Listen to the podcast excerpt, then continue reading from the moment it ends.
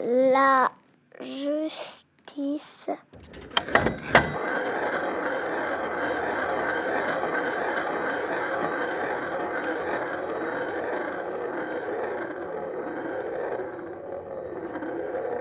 Délit de, de justesse. Je, de jeunesse. La justice face au quartier.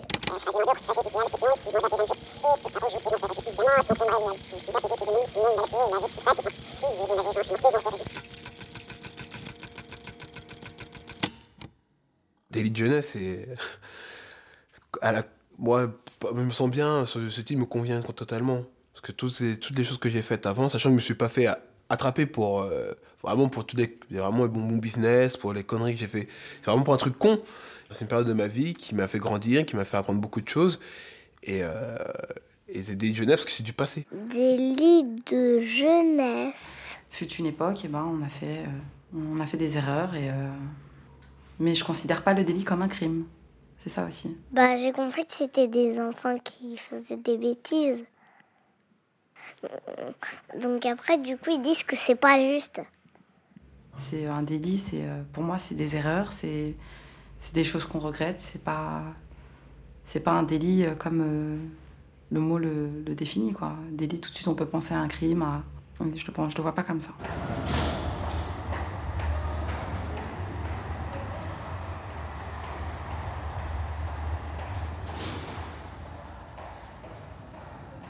Je m'appelle Fatima, j'ai 21 ans.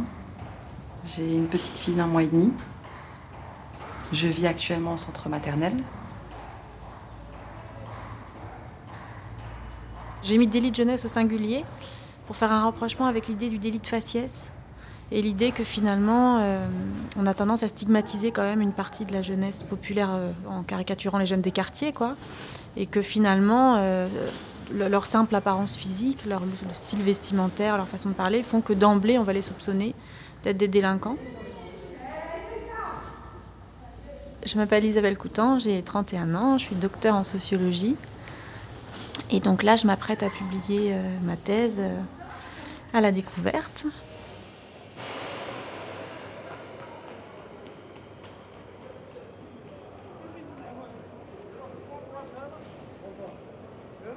Bah, je m'appelle Michael, je suis agent RATP maintenant. Oui, voilà, j'habite en banlieue nord de, l'île de France.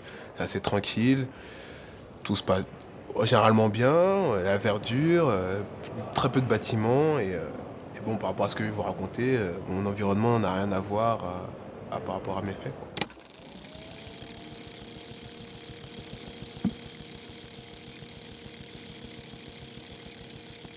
Et, euh, et, puis moi, mon idée aussi, c'est que si je fais de la recherche en sociologie, c'est aussi que il y a une dimension euh, d'engagement un petit peu dans ce type de recherche. Euh, c'est pour ça aussi que j'aime mettre beaucoup de, d'extraits d'entretien. J'ai, vraiment envie de donner la parole aux jeunes que j'ai rencontrés ou aux travailleurs sociaux, aux magistrats. Moi, je sais que pendant, pendant ces, toutes ces rencontres, il m'arrivait plein de fois d'être un peu déstabilisée ou d'être émue, enfin, et, de me dire, euh, c'est dommage que je sois la seule à entendre ça. Voilà.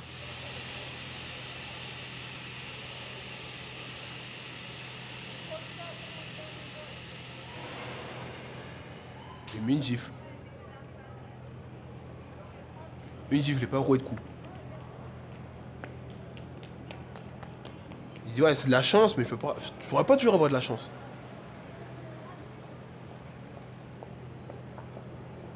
Donc je lui ai mis la gifle. Mais une gifle, juste mis une gifle.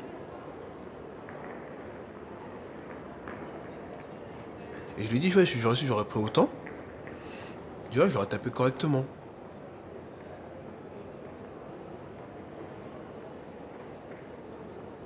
Faut que j'arrête, faut que j'arrête. Faut que j'arrête parce que voilà, faut que j'arrête.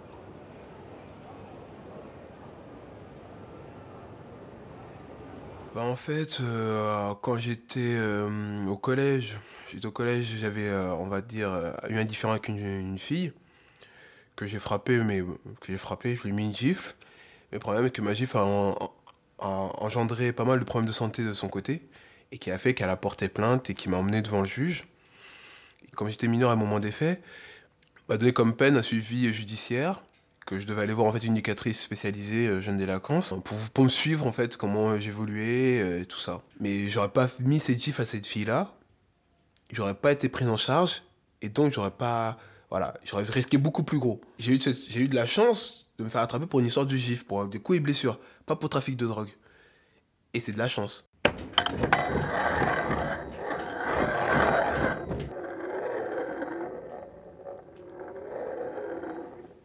Stigmatisation et délinquance.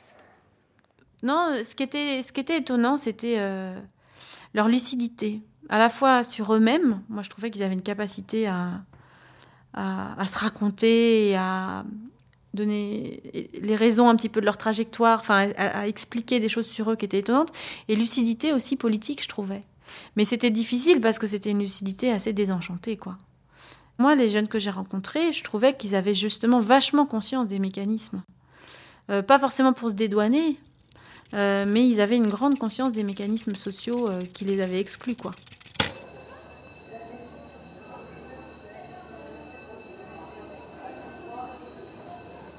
Ça a commencé par rapport au collège déjà. toute l'époque du collège, j'ai commencé en quatrième, on va dire. J'ai commencé à partir de la quatrième, j'ai fait que deux quatrièmes, troisième, lycée, et j'ai été viré au bout de six mois. J'ai été catalogué comme quelqu'un euh, quelqu'un sans avenir. L'école m'apportait plus rien et mon business m'en rapportait quoi.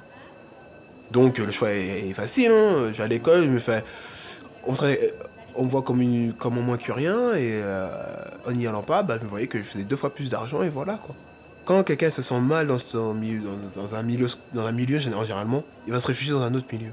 Moi, j'étais pas bien chez moi, j'étais pas bien à l'école. Donc, je me suis réfugié dans ce milieu-là. Ma mère m'avait laissé tomber à cette époque-là. Le système scolaire m'avait laissé, laissé complètement tomber. Et euh, ben, forcément, euh, le business était. Euh, je me sentais, j'avais une importance, je me sentais utile. J'étais quelqu'un. J'étais quelqu'un. J'étais le gars qu'il fallait voir pour avoir ça.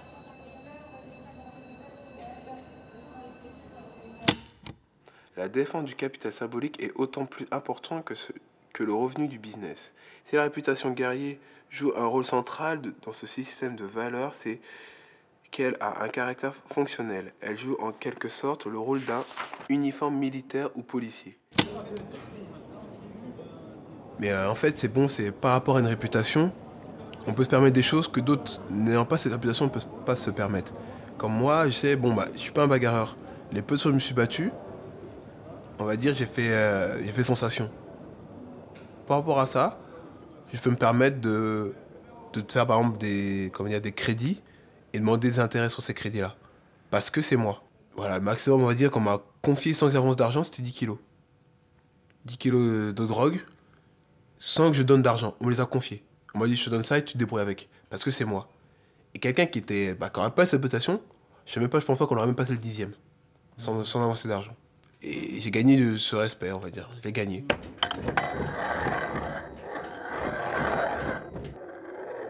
Du côté des filles. Quand euh, je raconte mon histoire et qu'après je le vois sur un livre, euh, je me vois dans ma situation actuelle et je vois avant, ben, il y a des grandes marches, quoi. Je veux dire, euh, ça fait avancer les choses, ça fait mûrir. Mais je crois qu'une personne qui parle de, de, ses, de ses erreurs, de ses délits de jeunesse, c'est une personne qui a avancé dans sa vie. C'est une personne qui a, qui a, pris du recul, qui, qui reconnaît avoir fait ces choses-là, qui, qui avance en fait.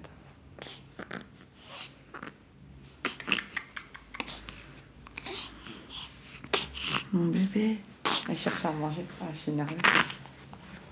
Là, euh, donc Fatima, je, je, lui ai envoyé donc ce bouquin, cette correspondance entre un sociologue et, un jeune là. Elle a rappelé pour me remercier tout ça. Elle était, vraiment contente. Euh, et je sais que quand je l'appelle, elle est contente. Euh, elle me dit de plus en plus, parce que je pense que la relation se transforme dans la durée. Quand, je prends de ses nouvelles, elle est vraiment, elle est vraiment touchée. quoi. J'ai l'impression que c'est important pour elle que je m'intéresse à ce qu'elle devient. Elle est toujours un peu un objet d'étude pour moi. Je pense qu'elle le sait. Parce que quand je l'ai au téléphone, après, je prends des notes sur ce qu'on s'est dit. Et en même temps, c'est plus que ça. C'est-à-dire que là, elle a eu sa petite fille. Moi, j'ai enfin, voilà, envie d'aller voir la petite. Enfin, c'est, oh, moi, je suis née qui m'encombre. Voilà, oh. elle m'a raconté l'accouchement, que le papa finalement était là alors que ça avait été un peu compliqué. Oh, mon bébé. Rigole. Et qu'il avait coupé le cordon et tout. Je, sais pas, je pouvais pas empêcher de me dire, ah, c'est quand même, c'est bien. je, me sens concernée par ce qui lui arrive. Donc c'est un peu plus qu'une relation d'enquête, c'est-à-dire que ce qu'elle devient, ça m'importe.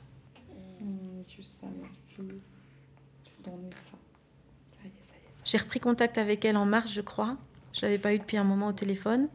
Et donc elle m'a dit qu'elle était dans une période difficile, donc c'était le moment où elle était un peu à la rue et elle m'a dit qu'elle était enceinte et tout ça. Et donc je lui ai dit bah moi aussi. Et euh, effectivement ça a été, euh, c'est sûr que ça a eu des effets. Ça a eu des effets sur aussi l'envie qu'on a eu mutuellement de se revoir assez vite, euh, parce qu'il y a eu une espèce de, de complicité peut-être aussi autour de ça. Donc ça veut dire qu'effectivement il se passe des choses qui sont au-delà de l'enquête sociologique et en même temps je pense que ça je peux l'intégrer dans un travail sociologique et l'analyser. Euh, je pense que je peux m'en servir, quoi. Donc. Euh, ouais, ça fait bizarre, quoi, parce que moi j'étais là avec mon gros ventre, et elle, son ventre il commence à peine à sortir. Et euh, Puis je sais pas, c'est vrai qu'Isabelle, je l'aime beaucoup, quoi. Je veux dire. Je la porte vraiment dans mon cœur. C'est quelqu'un qui. J'ai énormément de respect pour elle. J'ai beaucoup de. Je l'apprécie beaucoup. Je me confie beaucoup à elle.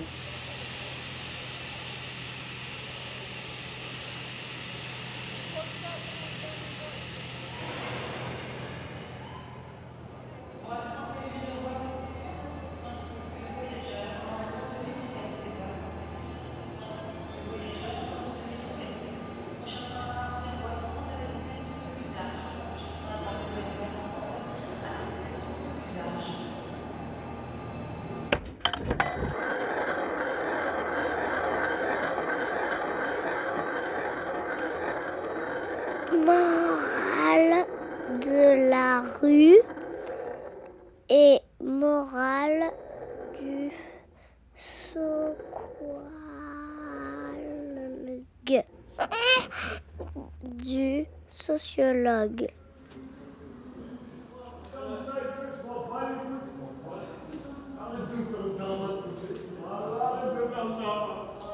Je plus quoi penser parce que j'avais des fois dans les entretiens je recueillais un peu des choses stéréotypées quoi et ça c'était pas ce que j'avais envie de mettre en avant par exemple bon euh, ce jeune qui parlait du fait qu'il avait été euh, très violent quoi qu'il agressait d'autres graffeurs pour leur piquer leur bombe alors qu'il n'avait rien fait enfin quand on réalise quand même dans, tous les entretiens que c'est particulièrement violent, on se dit c'est pas que de la fabulation. Et je crois que moi j'avais pas pris la mesure de ça.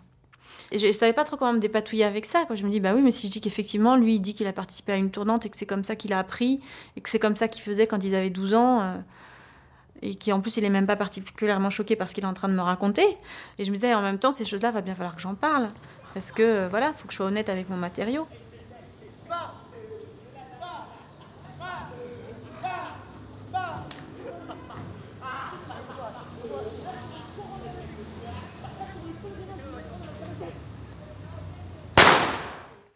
Lorsque j'ai repris contact avec mes, enquêtés, un ou deux ans après, influencé par l'omniprésence du thème des viols collectifs ou tournantes dans les médias, je l'ai moi-même abordé en fin d'entretien avec Patrick Nicolas et Fatima.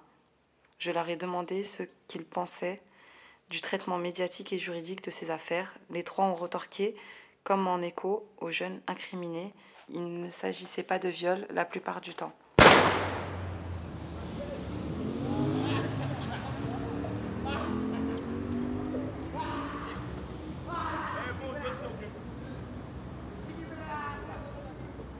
En fait, je trouvais qu'il faisait passer les filles pour des victimes, or que je, disais qu'elle-même était dans la provocation, que des fois, ben, c'était peut-être pas que le garçon qui était en tort, mais la fille aussi, le fait de provoquer, de d'allumer, de, faire des, choses euh, pas claires. Ben, un homme, ça reste un homme et, euh, Maintenant, moi je dis, enfin, faut. Il rejetait trop les torts par rapport aux garçons.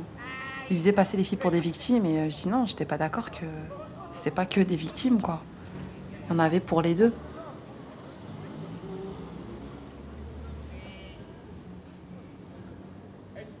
de ce point de vue-là, c'était pas euh, si difficile. Bon, en même temps, c'est vrai qu'il y a un entretien que j'ai fait dans une cave euh, avec un ancien caïd et tout, mais bon, on n'avait pas d'endroit où faire l'entretien. Il, bossait comme vigile chez ED. Et puis c'était après son boulot à 7 h on est allé dans un point phone à côté, et puis il y avait du bruit, ses copains se foutaient de lui. Et donc en fait, euh, le gérant a proposé de nous installer dans la cave du point phone. Et effectivement, on était très tranquille, sur des chaises, dans une cave toute vide, toute bétonnée.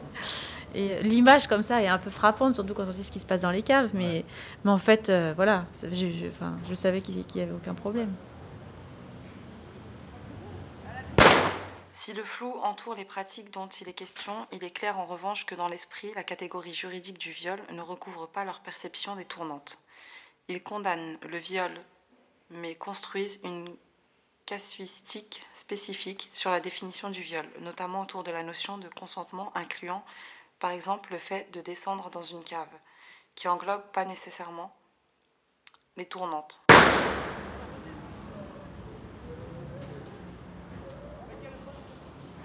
Quand un garçon euh, dit à une fille euh, descends avec moi dans la cave, euh, on va pas en faire un dessin, quoi. Je veux dire, c'est une fille respectable, elle descend pas dans la cave avec lui et ça veut dire que ça veut dire, quoi. Je veux dire, je veux dire que les filles elles sont bien informées, quoi. Donc moi, je dis, euh, je suis pas trop d'accord par rapport à ça, que, que les filles, c'est des victimes, que c'est si, alors que c'est pas vrai.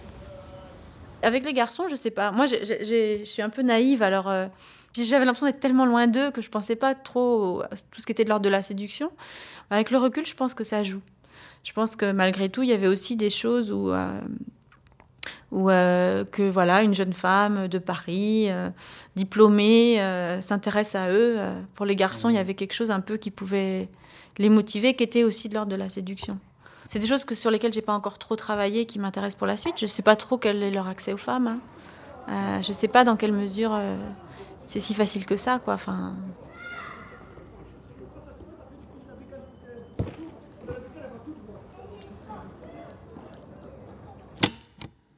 viol collectif n'est pas envisageable avec toutes les filles. Ce sont les filles perçues comme fragiles parce qu'elles sont en fugue, qu'elles sortent d'une histoire d'amour qui a mal tourné, qu'elles n'ont pas de frères, qui sont repérées et travaillées pour accepter de se laisser prendre. Les filles bien sont celles qui, qui affichent leur virginité, leur réputation étant préservée. Cela ne signifie pas forcément absence de sexualité, l'essentiel étant que les relations éventuelles soient cachées, ce qui implique de choisir ces relations en dehors des réseaux de connaissances et de ne pas en parler.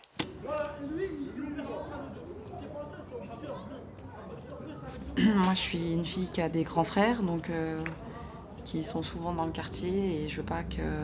Il y a aussi la réputation en disant euh, la sœur d'un tel, euh, l'autre est sorti avec elle, l'autre a fait ci, l'autre a fait ça. La fille, c'est 8h l'école, 17h le soir, faut qu'elle soit rentrée. Si elle n'est pas rentrée, les frères sont déjà en train de la chercher dehors. Donc euh, ouais, ça, je crois que ça fait partie des cultures. Chez les Maghrébins, c'est souvent comme ça. Et pour ne pas coller une réputation à mes frères et à moi, euh, je préférais fréquenter à l'extérieur. Personne ne savait, personne ne connaissait et, euh, et j'en parlais pas.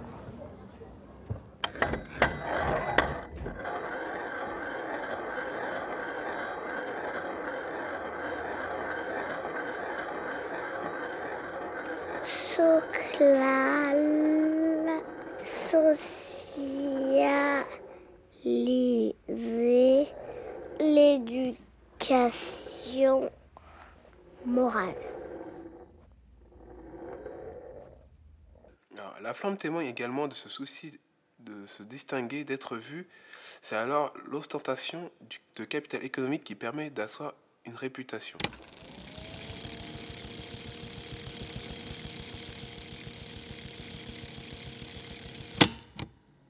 Et bon, bah, euh, quand on vit juste avec un parent qui ne peut pas forcément répondre à tous les besoins et même à ses besoins à elle, bah, ça, ça, forcément insistant d'aller faire de l'argent ailleurs. Et la facilité, toujours, on prend toujours l'option de facilité. Côté l'argent facile, faire plaisir sur le moment, pas dire euh, transpirer, dire attendre la fin du mois, avoir un patron qui nous dise de faire ci, faire ça, euh, avoir des horaires fixes. non, c'est faire de l'argent rapide et pas se restreindre. faire, se faire plaisir constamment. Ma vie, c'était ça. Je disais, je travaillais, j'étais livreur de pizza. J'avais, je travaillais, j'avais de l'argent qui tombait tous les mois, une fiche de, une fiche de paye et tout. L'argent sur mon compte, c'était avec, euh, j'avais l'argent sur mon compte, avec ma carte bleue. Quand je faisais carte bleue, c'était l'argent de la pizzeria. Et achat liquide, c'était business. Et le liquide n'était jamais argent euh, euh, pizzeria et l'argent sur le compte n'était jamais l'argent argent business. Chaque chose était vraiment bien distincte. Mais c'est vrai que bon, bah, pareil, quand je m'achète une paire de chaussures avec la paye de ma pizzeria, quand j'achète une paire de chaussures avec l'argent, c'était vraiment deux choses complètement différentes, quoi. Par rapport à quand faisais de l'argent facile, je me disais, ah bah, elle est pas assez chère. Je disais pas, je cherchais pas à me faire plaisir, je voulais vraiment euh, quelque chose qui, qui, en mettait plein les yeux parce que euh, que c'était de l'argent que, je pouvais dépenser. Il n'y avait, pas de, pas de mérite à l'avoir, quoi. Tout le monde peut faire de l'argent facile, tout le monde. Du gamin de 10 ans au papy de 90 ans. Tout le monde. Mais travailler, tout le monde ne peut pas forcément le faire.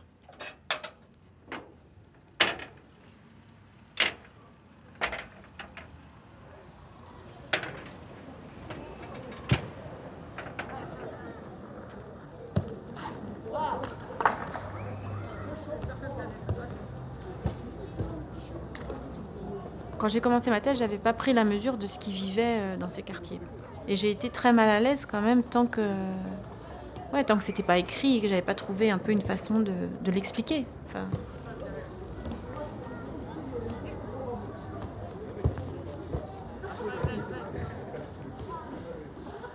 Voilà, quand j'étais dans mon monde à moi, dans le milieu universitaire, avec mes amis, tout ça, toute cette période de terrain, je me disais, mais on est à côté, quoi on, se rend, on, se rend pas compte de ce que vivent plein de gens. Euh, et euh, c'est facile d'être de gauche, c'est facile de d'être contre la police, c'est facile. Enfin, je, me disais, on, est à milieu, et ça me mettait pas à l'aise ça, de me dire. Euh, je me disais oui, on peut, on peut pas simplement être, se, dire,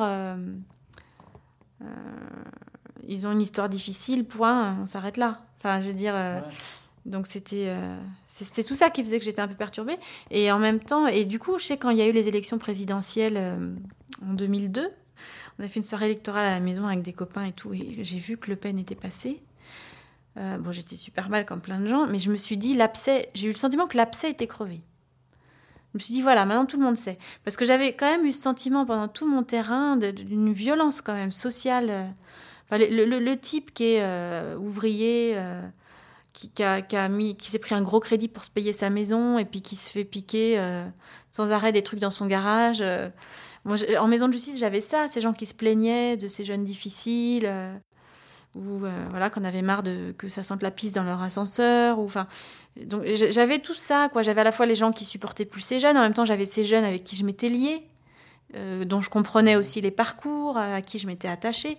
Et j'avais quand même un sentiment comme ça de, de malaise, quoi, de, ça allait mal et en même temps je comprenais tout le monde et voilà j'avais que tout le monde s'aime mais c'était pas possible et vraiment ce qui me mettait mal c'était de me dire euh, ils sont victimes des mêmes choses des mêmes processus sociaux et ils se tirent dans les pattes quoi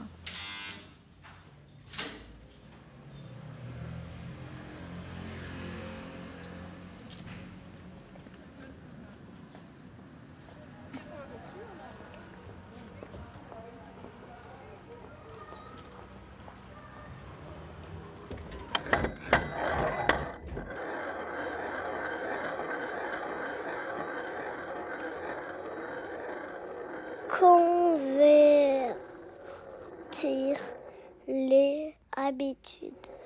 Habitus.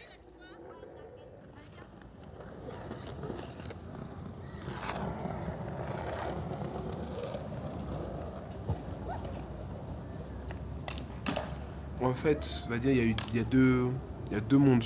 Ouais, il y a deux mondes. Il y a comme dit le sens moral et l'honneur, qui est notre, on va dire notre justice, notre loi à nous, et il y a celle bah, de, de l'État conventionnellement.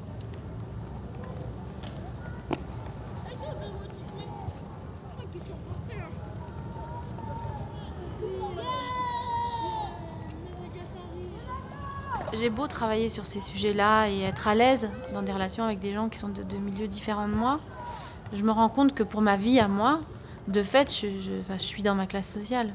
et, mes goûts sont ceux de, euh, des, gens de mon milieu. Et euh, les gens avec qui j'ai envie de passer des week-ends ou des soirées, c'est plutôt des gens de mon milieu, malgré tout. Euh, je pense que je pourrais pas habiter dans un quartier hyper bourgeois. Je serais pas à l'aise, quoi. Mais je pense que je pourrais habiter euh, dans une rue plus, euh, plus coquette que la place des Fêtes, sans forcément. Et, et, le fait d'habiter place des Fêtes sur le terrain, ça me servait. Hein. Parce que il me demandait où j'habitais à Paris. quand j'étais place des Fêtes, du coup, ils disaient oh comme si c'était pire que chez eux, quoi. Parce que aussi, avec la distance, c'est comme nous ils ont toutes les traits grossis, quoi. Et donc, euh, Place des Fêtes avait super mauvaise réputation hein, euh, dans leur quartier à eux. Hein. Et en même temps, c'est vrai que, je sais pas, quand je suis sur la place, il m'arrive d'avoir des interactions avec des jeunes qui traînent et tout. Et, euh, c'est aussi quelque chose que j'apprécie. et j'apprécie aussi parce que ça me permet de tester des hypothèses. Bon, en même temps, voilà. Mais, quand je suis en relation avec ces jeunes, je suis un peu dans ma position de sociologue. Je, les regarde comme euh, euh, des objets d'enquête un peu justement quoi. Euh, et puis voilà et puis mon gamin effectivement ça m'arrange qui pour l'instant voilà ça s'est passé comme ça. Je sais pas j'ai pas eu encore trop à me poser de questions. Je sais pas où il ira au collège mais bah, en théorie il devrait aller au collège sur la place. Je sais pas si c'est quelque chose que je vivrais si simplement que ça.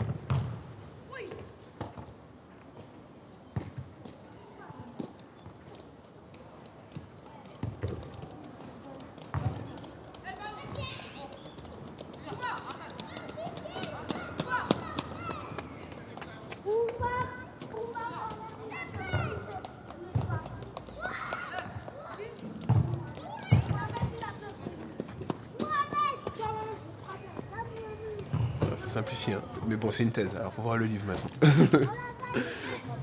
Parce qu'elle utilise des mots. Euh, c'est une thèse, quoi. C'est une thèse. Il y a des gens qui, sont, qui partagent la, même chose qu'elle. Mais bon, pour le commun des mortels, c'est un peu plus compliqué.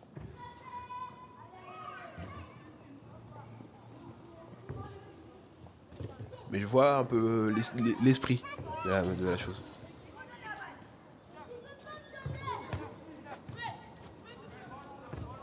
Arte Radio. Trouver des solutions au mal qui ronge la société. Point com.